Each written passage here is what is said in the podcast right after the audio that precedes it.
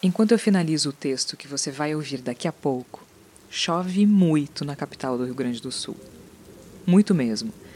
Eu vou até a cafeteira e me sirvo de um café na esperança de despertar e continuar o trabalho. Eu dormi mal na noite passada. Acho que também por consequência dessa reportagem. Pensar sobre o fim do mundo, pensar sobre o aquecimento global, pensar de verdade verdadeira sobre as consequências, é assustador. Eu resolvo dar uma olhada no Instagram também para, sei lá, talvez arejar as ideias com o vídeo de um gatinho fofo.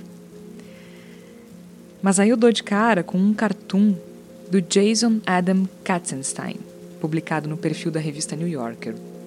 O desenho retrata dois homens andando por uma paisagem que reproduz o quadro surrealista A Persistência da Memória, do Salvador Dali, aquele dos relógios derretidos.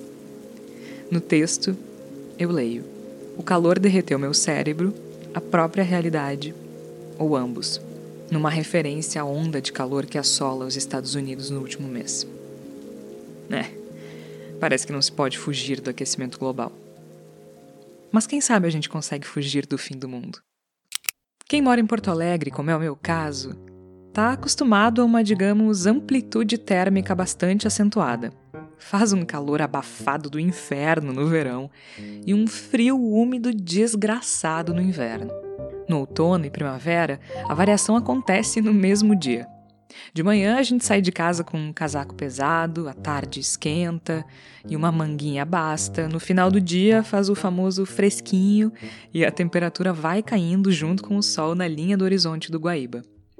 Aliás, é comum ver pessoas de casaco de lã e camiseta no mesmo momento.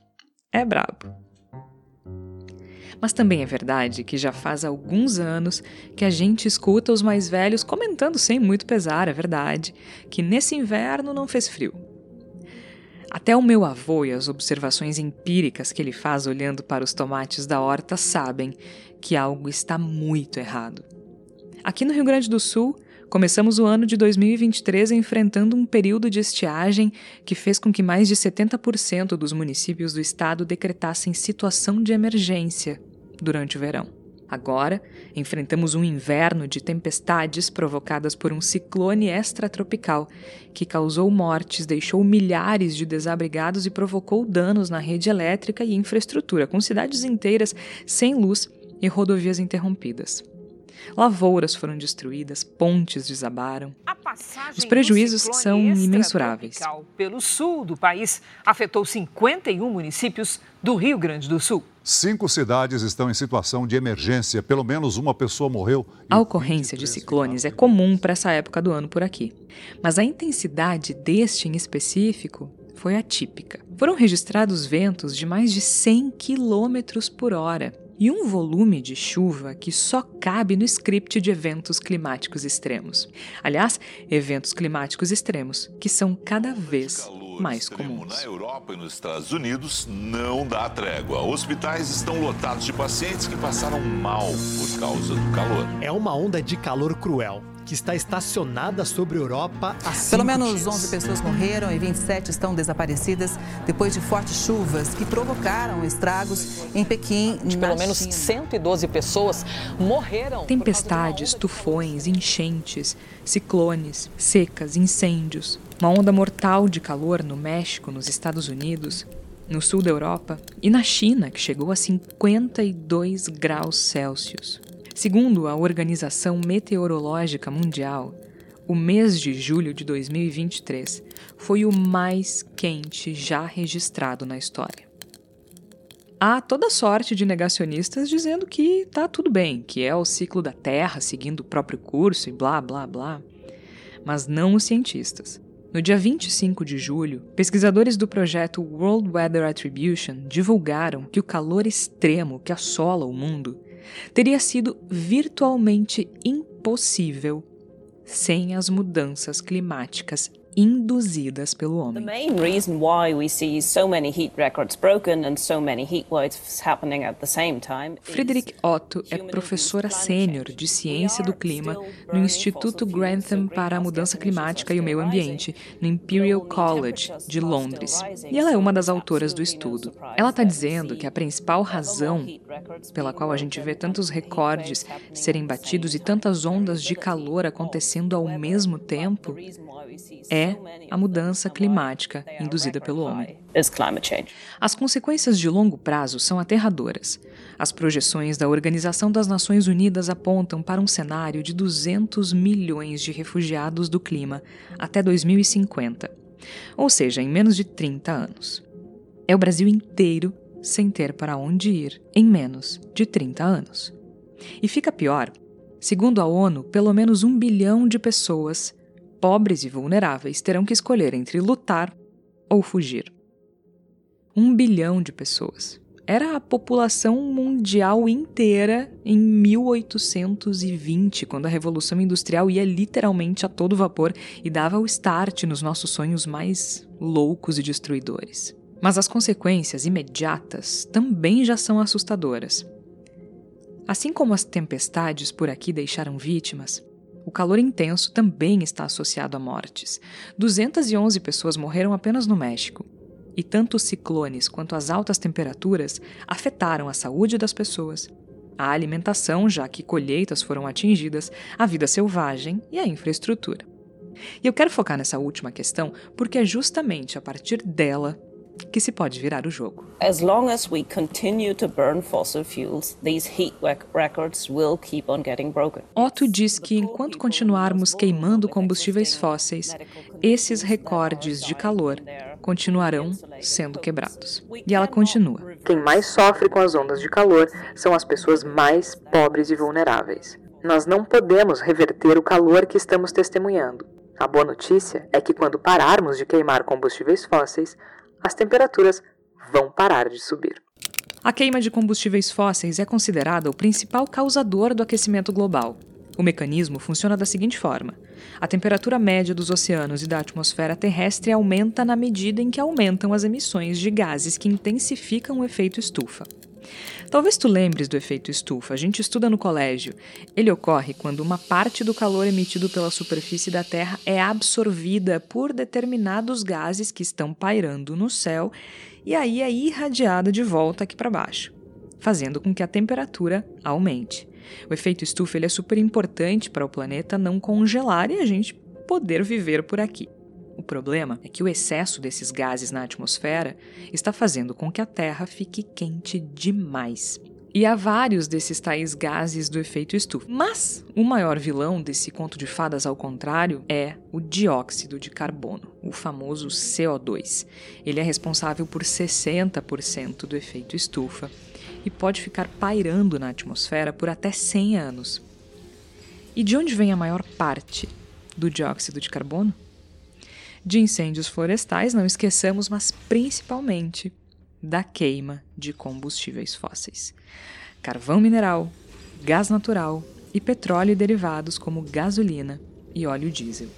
Por isso, a pesquisadora Frederick Otto disse lá atrás que enquanto continuarmos queimando combustíveis fósseis, esses recordes de calor continuarão sendo quebrados. De acordo com dados do relatório Emissions by Sector, os setores de transporte e energia combinados respondem por 73,2% das emissões, sendo que em 2019, 71% das emissões relacionadas ao transporte vieram do transporte rodoviário, principalmente de carros.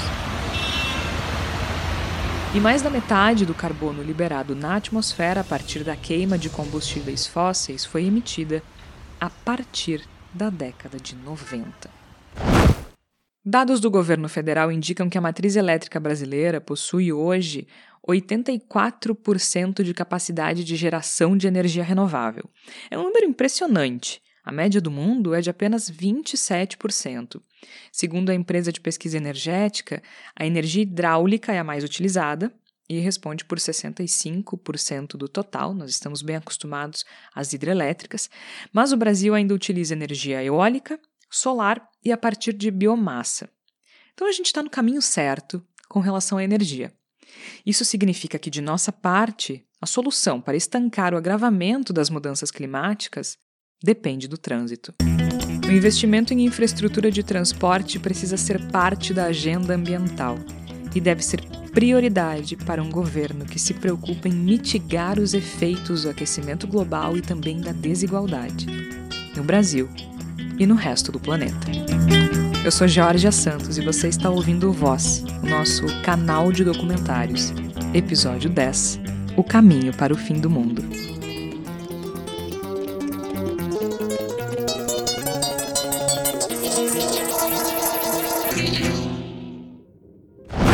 A ciência do aquecimento envolve uma pesquisa complicada, porque a gente está lidando com duas dimensões de incerteza.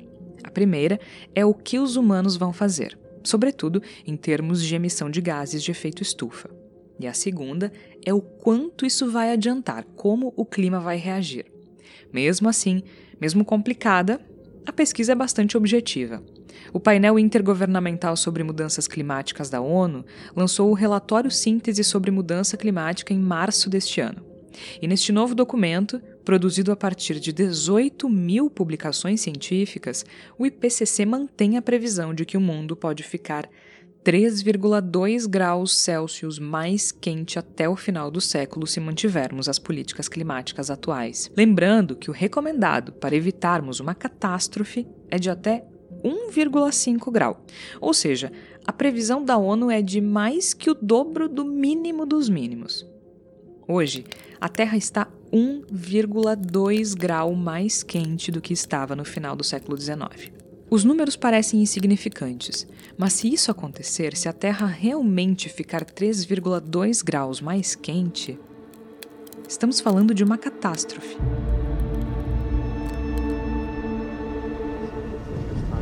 It's starting, Adam. I think. Adam, it's starting.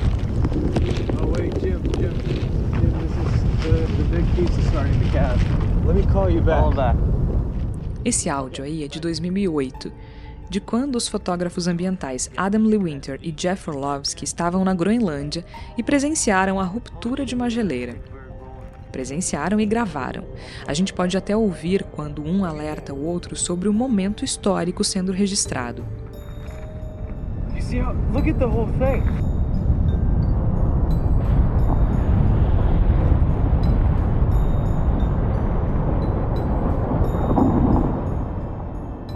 Um bloco de gelo com mais de 100 metros de altura a partir do nível da água se descolou e desmoronou no oceano, com quilômetros de extensão.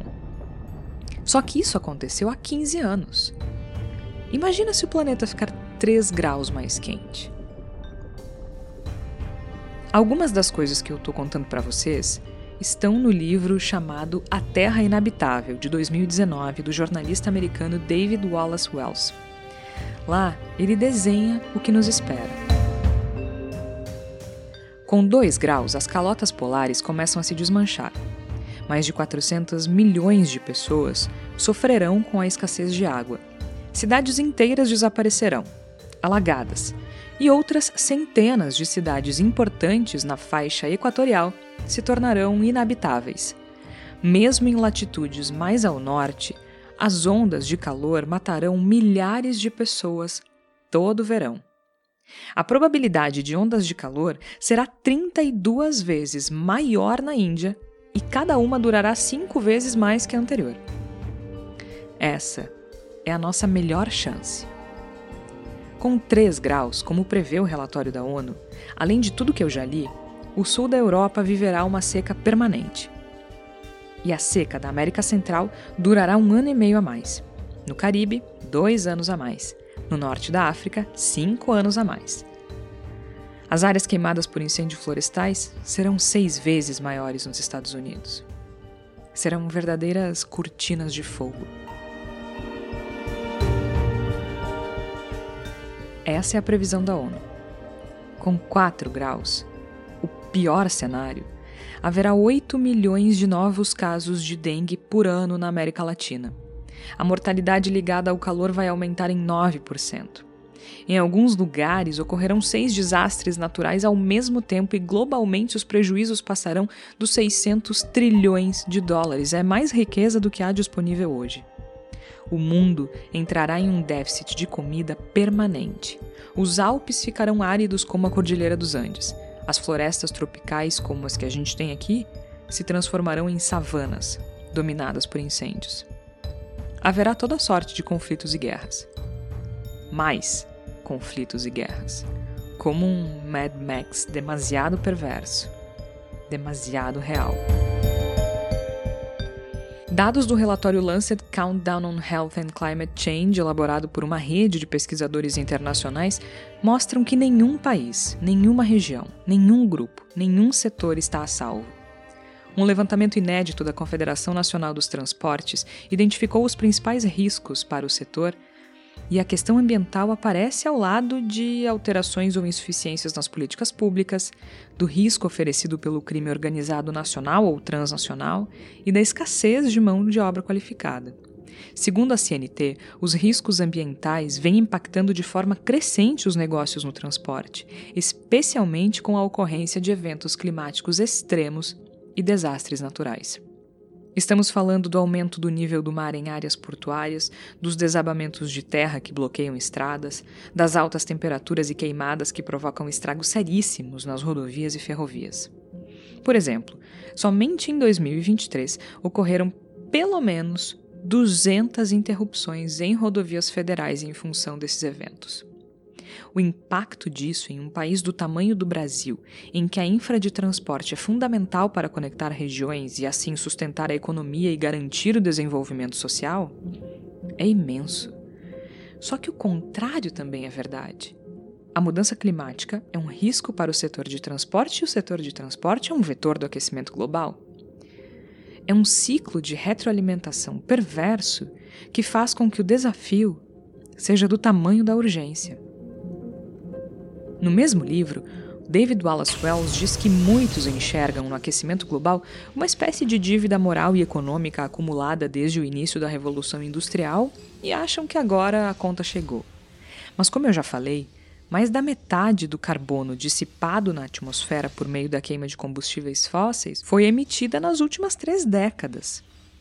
É como se a história dessa experiência kamikaze se passasse ao longo de uma única vida eu nasci em 1988. É a minha vida. O planeta pode entrar em combustão no período entre o meu batizado e a minha. Bem, não precisamos entrar em detalhes, né? É difícil saber quanto tempo a gente tem, mas dá para saber que há tempo. A gente conhece o caminho para o fim do mundo, é o que a gente vem fazendo há décadas. O que a gente precisa fazer agora é encontrar uma estrada alternativa. Ok, é fundamental que se pare de queimar combustíveis fósseis o mais rápido possível. Isso já está entendido. O problema é como fazer isso. Hoje há uma série de orientações dispersas, mas eu sugiro organizar essas ideias em três tipos de abordagem para contornar o problema. Uma abordagem radical, uma abordagem ousada e uma abordagem que eu chamo de ambiciosa. Não, nenhum dos três tipos envolve uma abordagem simples, fácil ou rápida. Lamento. A abordagem radical é chamada de degrowth, ou, em português, decrescimento. Especificamente, decrescimento econômico. É isso mesmo, eu disse que era radical um trabalho produzido por William Nordhaus, Prêmio Nobel de Economia, sugere que um crescimento econômico acima do previsto significa uma probabilidade maior do que 1 para 3 de que as emissões de gases ultrapassem o pior cenário possível traçado pela ONU. Segundo ele, se levadas em conta as condições atuais de crescimento, a gente pode chegar a um aquecimento de 5 graus ou mais. Então, há um grupo que defende o decrescimento econômico. Eu conversei com o economista Eli Matos, que é professor da PUC do Rio Grande do Sul, e ele explicou melhor a ideia por trás disso. o, questionamento do crescimento econômico ele, é muito recente, tá? A primeira referência que a gente tem sobre questionar crescimento de uma maneira sistemática, que conversa um pouco com a economia, por exemplo, não é anterior à década de 70. A ideia do movimento de decrescimento ela está atrelada a um negócio que a gente chama de sustentabilidade forte. A ideia de sustentabilidade forte é eu não mexo mais no meu capital natural atual. Eu vou parar. Não à toa eu chamei de radical. Né?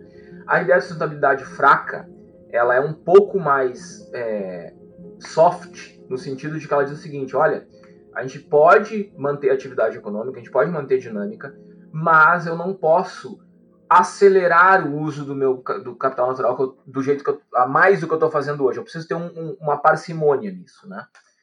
Mais adiante, no contexto da, da, do, do PNUMA, do Programa das Nações Unidas para o Meio Ambiente, tem uma outra abordagem que a gente chama de abordagem do desacoplamento, que diz o seguinte: olha, para cada dólar produzido ao longo dos anos, eu preciso ter cada vez menos uh, recurso natural sendo utilizado para produzir esse dólar de valor econômico, tá? Então a gente fala assim, olha, está acontecendo desacoplamento relativo.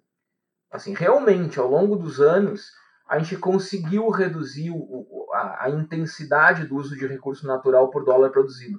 Qual é que é o problema? Eu produzi muito mais, isso mais do que compensou a redução relativa. Então eu não tive desacoplamento absoluto. Então, claro, né, hoje a gente fala muito em sustentabilidade, a gente fala em ESG, a gente fala em responsabilidade ambiental, blá blá blá blá blá blá, blá mas a gente ainda precisa de renda, porque tudo se compra, né? nada se troca, tudo se compra. Então, assim, não tem como eu, eu, eu imaginar uma solução que não envolva a dinâmica econômica. Como é possível falar em decrescimento quando a gente ainda não chegou lá? Porque existe um, um, uma radicalização e o movimento de decrescimento, na minha opinião, tem um pouco disso, assim. Ah, a gente não precisa crescer. Mais ou menos. A gente não precisa crescer para quê? A gente não precisa crescer para quem? É, porque não tem como. Quando a gente vira e diz assim, crescer está sendo um pouco problemático porque parece que a gente está destruindo as florestas. Não é mentira. Boa parte do crescimento ainda é muito ancorada em combustível fóssil, em ampliação de área de cultivo, é, a gente ainda tem pegada é, ecológica muito alta. Isso tudo é verdade, né? É, só que também é verdade que para boa parte dos países do mundo, crescimento ainda é muito relevante para garantir uma renda média mínima para uma massa de população muito grande. Então é muito difícil eu reduzir ritmo de crescimento, por exemplo, selecionando países desenvolvidos. Virar para os Estados Unidos, para a Europa e dizer: olha só, vocês podiam dar uma segurada. A minha leitura assim é: Claro, ele é, ele é um manifesto forte, né, é, questionando o crescimento a qualquer custo, mas para uma leitura atenta, tem uma mensagem, para mim, pelo menos relativamente clara, que tudo é uma questão de escala e de momento. Só que assim, é, é, é o clichêzão, né? O planeta não tem fora. Isso tudo vai para algum lugar, né? Então, assim, tá bom para a Alemanha e não tá bom para outro. Então, se eu digo assim, o planeta tem que parar de crescer, assim, teoricamente, uma coisa completamente, é, assim, quase alucinógena, eu vou ter que redistribuir. Não tem outra alternativa. Se eu quero que todo mundo pare de crescer e que o planeta arrefeça, eu vou ter que redistribuir. Não tem como. Na teoria, é uma ideia muito interessante, mas na prática. É, eu, não, eu não acredito em decrescimento. Eu não acredito em crescimento zero. Assim, e não é porque eu não acho que seria legal é porque eu acho que é absolutamente inviável. E se é alguma coisa absolutamente inviável, não adianta eu pensar em política pública dessa maneira. Eu tenho que pensar em uma política pública que eu consiga, no caso do Brasil, por exemplo, fazer com que aqueles 70% de pessoas com carteira assinada que ganham até dois salários mínimos no máximo possam ganhar uma renda minimamente digna. E que esses caras consigam acessar a saúde sem ter que esperar, que nem eu estava lendo no jornal ontem, quase dois anos para fazer uma cirurgia do quadril.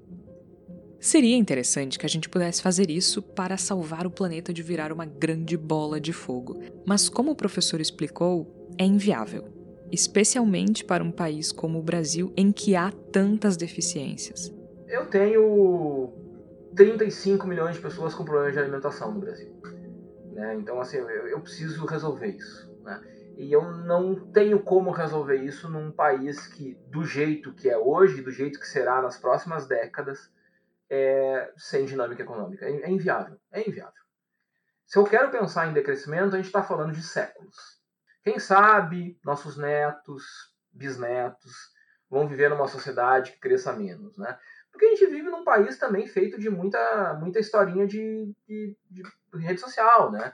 Hoje os jovens não querem mais bens, eles querem experiências. Só que eles esquecem de mencionar que as experiências custam caro, sabe? Esses dias um colega meu falou assim, ah, o jovem de hoje não quer carro. Tu quer dizer o jovem que tu conhece, que mora na região central aqui. Eu morei em Alvorada há muitos anos, todo mundo lá ainda quer carro. Porque pegar o ônibus de lá é horrível. Então a gente constrói umas coisas que são um pouco ilusórias, assim. A gente ainda vive num mundo totalmente materialista, a gente precisa das coisas. Partimos então para a abordagem ousada. A abordagem ousada nada mais é que um investimento combinado em infraestrutura, ou seja, algo que contemple energia, saneamento e transportes. Essa também não é fácil, mas não entra na categoria missão impossível. Não para quem tem dinheiro ao menos, bem verdade que isso limita bastante mas ela já está sendo colocada em prática pelo governo de Joe Biden nos Estados Unidos. No caso dos norte-americanos, trata-se de um plano de infraestrutura no valor de um trilhão de dólares, cerca de 5 trilhões de reais. E aqui eu só quero colocar as coisas em perspectiva. Vamos usar o tempo como exemplo. Um milhão de segundos correspondem a cerca de 12 dias. Um bilhão de segundos correspondem a algo como 32 anos. Trilhão de segundos é mais que 30 mil anos. Entende o tamanho da coisa? E esse plano não é ousado só pelo valor, ele é também um enorme empreendimento político, porque não se trata apenas de tapar buracos, por exemplo pacote também pretende mitigar as mudanças climáticas por meio da redução da dependência do petróleo e, de quebra, reduzir as desigualdades raciais. O pacote basicamente desafia o sistema norte-americano. Nos Estados Unidos, sempre prevaleceu a ideia de que não haveria alternativa à ordem econômica neoliberal. Só que essa abordagem, que eu chamo de ousada, desafia todo um sistema de crenças. E isso surpreende porque é um movimento que não vem de um jovem revolucionário progressista, mas de um político moderado do Partido Democrata, que nunca desafiou o status quo, nem quando era senador, nem quando foi vice de Barack Obama. Ele é daqueles políticos que transitam bem entre grupos diversos, é um progressista peronomútil. Progressista, mas se esperava que fosse cumprir uma agenda de austeridade. Mas não foi o que aconteceu. Biden, com todos os seus defeitos, entendeu que hoje os Estados Unidos, sob calor e incêndios, enfrentam as consequências da política escolhida no pós-guerra, quando se adotou um modelo de desenvolvimento produtivo e de organização industrial urbana baseado no petróleo e na geração de demanda e criação de mercados globais para esse combustível.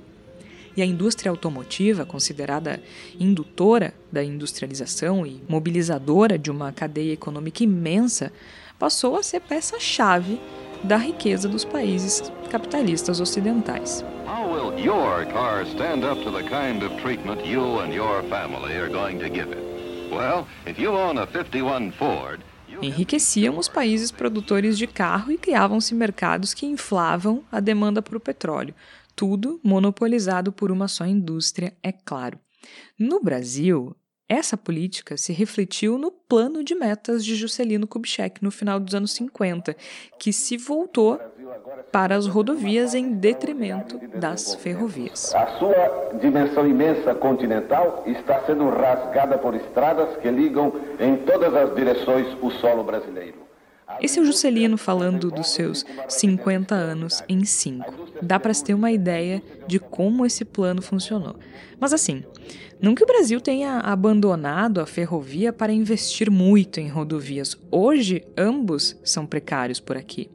Nós temos a mesma quilometragem de trilhos que tínhamos na década de 50 do plano de metas do Juscelino, ou menos, e segundo uma pesquisa divulgada pela CNT no final de 2022, o estado de conservação das rodovias brasileiras piora ano após ano. Os pesquisadores da Confederação Nacional dos Transportes percorreram estradas estaduais e federais e identificaram uma piora profunda entre 2019 e 2021 na qualidade das vias pavimentadas. Apenas 34% dos 110 mil quilômetros de rodovias foram classificados como ótimos ou bons. O estudo mostra que houve uma grande degradação na estrutura rodoviária brasileira, especialmente a partir de 2015. Na série histórica, é a primeira vez que se registra menos de 10% do pavimento classificado como perfeito, por exemplo. 8,9% para ser mais exata. E piora, apenas 12% das estradas do Brasil são asfaltadas. Então, o grande plano de metas do Juscelino lá atrás preteriu um modelo mais limpo e investiu em um modelo que gera muita poluição ambiental.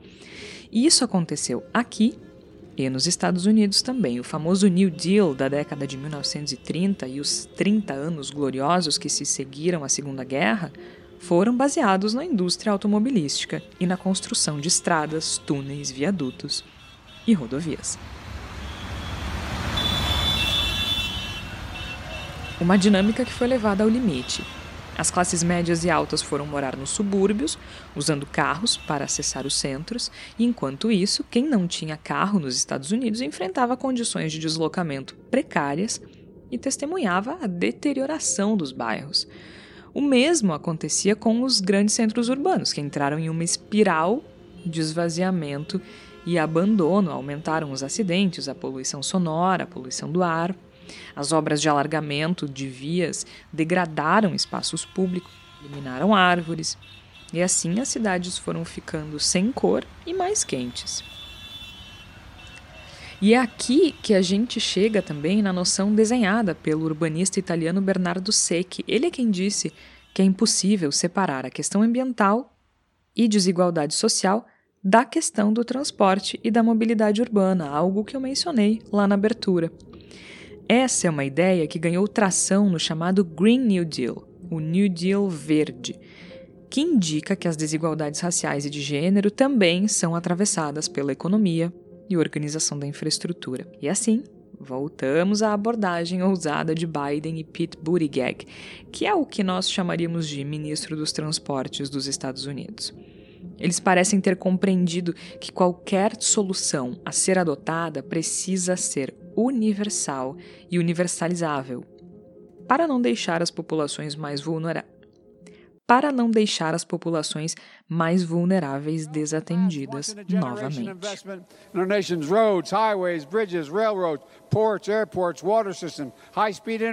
Mas como é que eles vão fazer isso?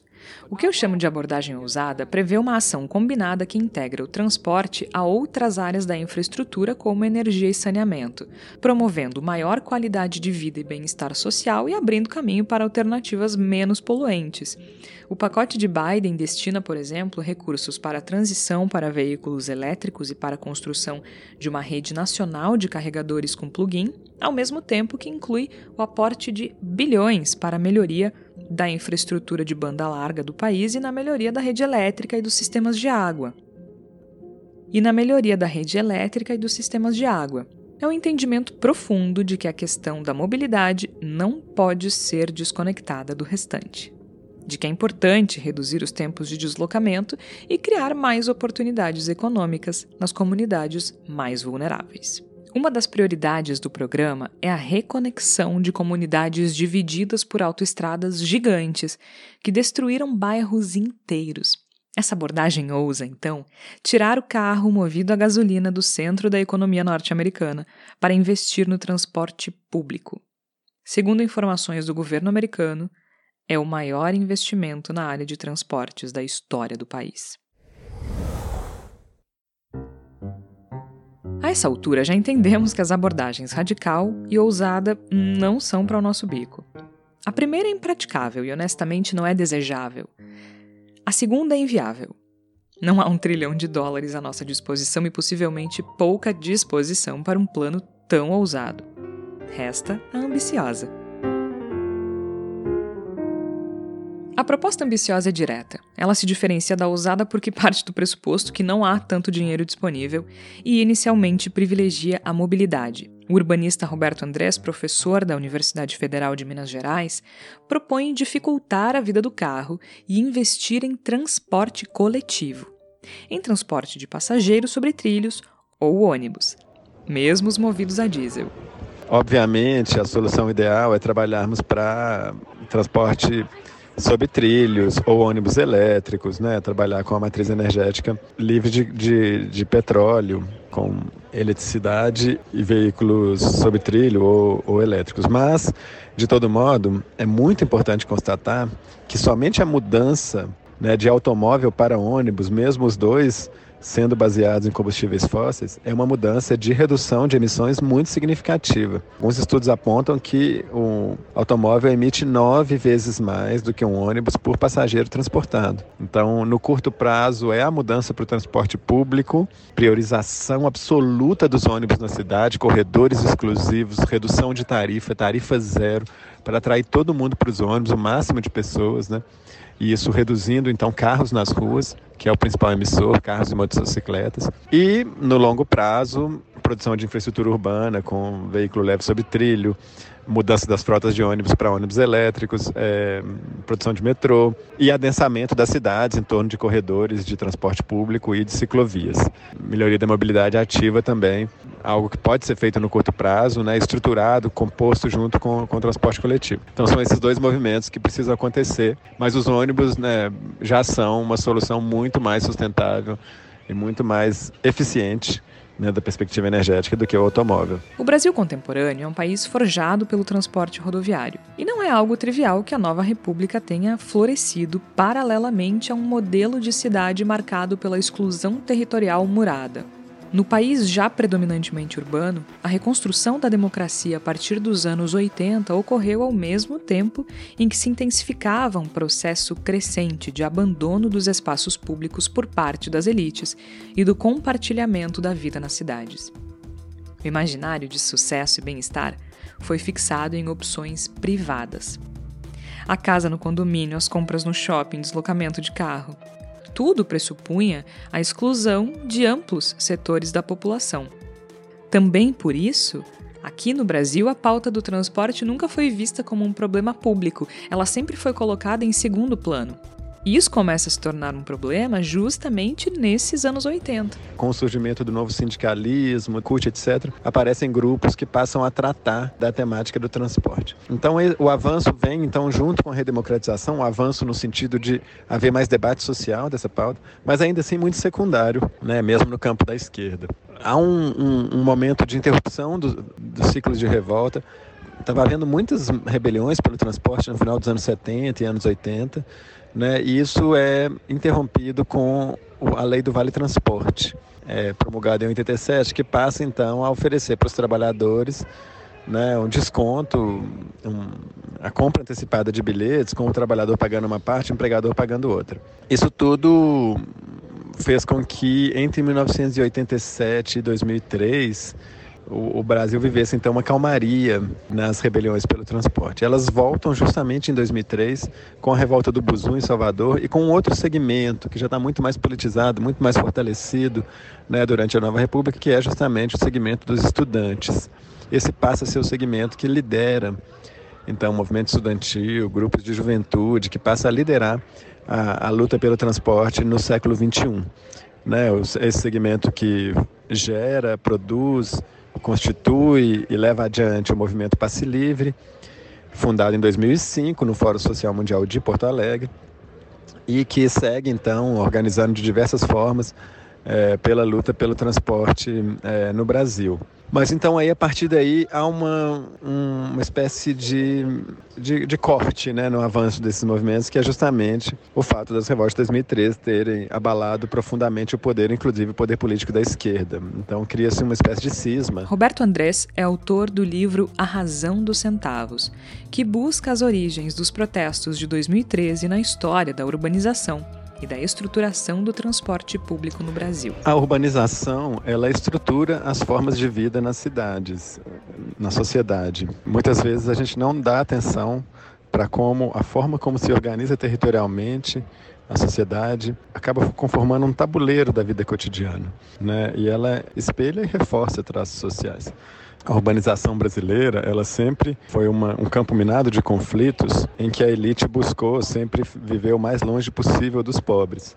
A precariedade do transporte público foi estruturante desse esquema, de maneira que limitar a circulação dos mais pobres sempre fez parte, de certa maneira, do projeto da elite. O transporte público precário foi objeto de uma série de manifestações desde o Império. No Rio de Janeiro, a Revolta do Vintém, em 1980.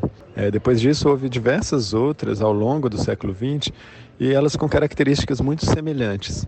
São hum, mobilizações que apareciam repentinamente, de uma maneira muito súbita e muito violenta, abalando profundamente o poder político, pegando a sociedade de surpresa, e também com outro traço em comum que é a denegação. Né? Após o fim desses ciclos, desses protestos, a sociedade então colocando que aquilo era coisa de vândalo, arruaceiro, aquilo não tinha valor, não tinha razão real. Então, recuperar esse traço em comum, né, essa linha da história, ela ajuda a né, jogar luz sobre questões que, que apareceram em 2013 e que foram mal compreendidas. Isso mostra que quando as questões que envolvem a vida cotidiana, como segurança, educação, saúde e transporte, são resolvidas na esfera privada, o coletivo todo perde. E no caso da relação do transporte com a questão ambiental, o mundo inteiro literalmente perde. No Brasil, o Denatran classifica a frota total de veículos em 20 categorias, e essa frota passou de cerca de 30 milhões em dezembro de 2000 para mais de 100 milhões ao final de 2018. É um crescimento de 236% em menos de 20 anos. E é claro que a categoria mais numerosa é a de automóveis. Hoje ela está em torno de 55 milhões, é mais de metade do total. É por isso que reduzir o papel do automóvel em específico pode ser ambicioso e também não é algo factível de um dia para o outro, mas é preciso. E é possível. É preciso começar desde já a transformar a, os hábitos cotidianos oferecendo soluções melhores. Então, esse ponto que eu já coloquei de você precisa ciclovias e corredores exclusivos e priorização do transporte público, da bicicleta e dos pedestres. Quanto mais esse modo de deslocamento fica melhor, mais as pessoas vão deixando de usar o carro. E além disso, restrição ao uso de, de veículos reduzir vias, alargando calçadas, reduzir vias, produzindo ciclovias, etc. As pessoas vão se adaptando e vão mudando de modo de deslocamento. Né? No longo prazo, investimento em transporte de massa, em transporte sobre trilhos e investimento em transformação das cidades para a melhoria das periferias e para adensamento das regiões próximas de corredores exclusivos. Adensamento sem vaga de garagem, é prédio novo é, com apartamentos, com áreas de lazer em volta, tudo isso, mas sem vaga de garagem, justamente para as pessoas poderem né, morar perto de onde querem trabalhar ou facilmente pegarem um ônibus, irem para o trabalho, etc. A transição para os veículos elétricos terá um papel importante nessa abordagem ambiciosa. Porto Alegre vai unidade com ônibus elétrico. Bacana, acho que tem que fazer, mas chega a ser meio engraçado, né? Porque assim, o transporte público em Porto Alegre é uma vergonha.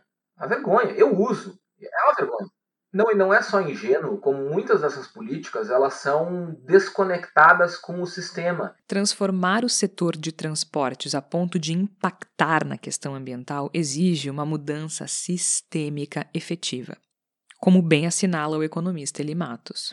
Eu preciso converter a frota de Porto Alegre para ônibus elétrico e eu preciso fazer o transporte público primeiro virar uma prioridade sobre o carro.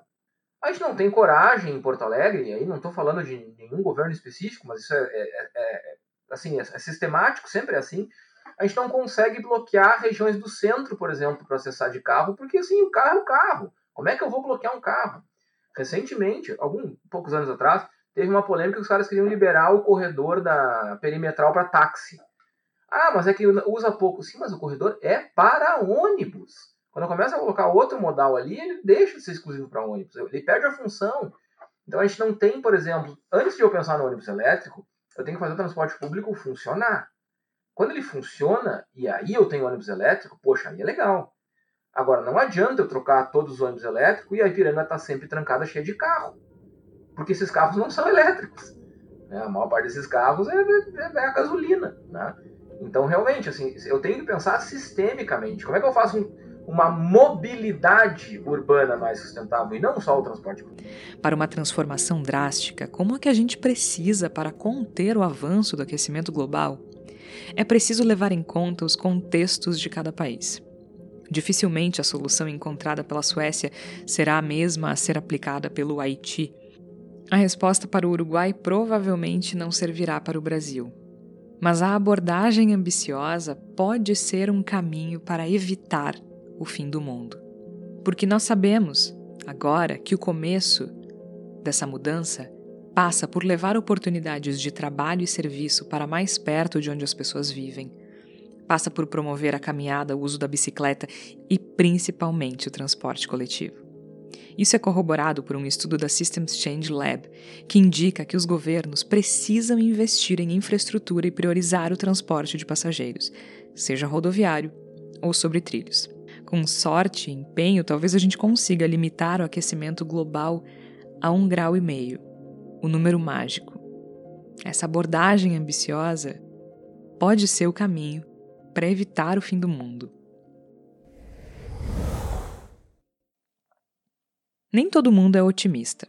O jornalista David Wallace Wells, que eu citei lá atrás, garante que as consequências do que já foi feito prometem zombar de nós e de nossa percepção da realidade e continuarão a se desenrolar ao longo de muitos milênios, provavelmente por um período de tempo maior do que a presença dos seres humanos na Terra.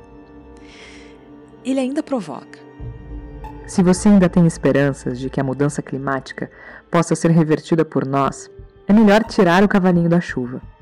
Está fora do nosso alcance. Ele diz que não há nada que nos impeça de evitar os 3 ou 4 graus de aquecimento, além de nossa vontade de mudar de rumo.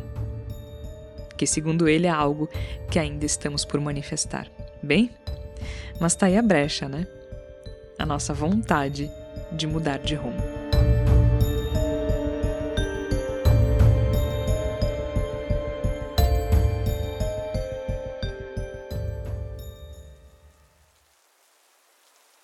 Agora que tu já ouviste a reportagem, eu volto para te assombrar.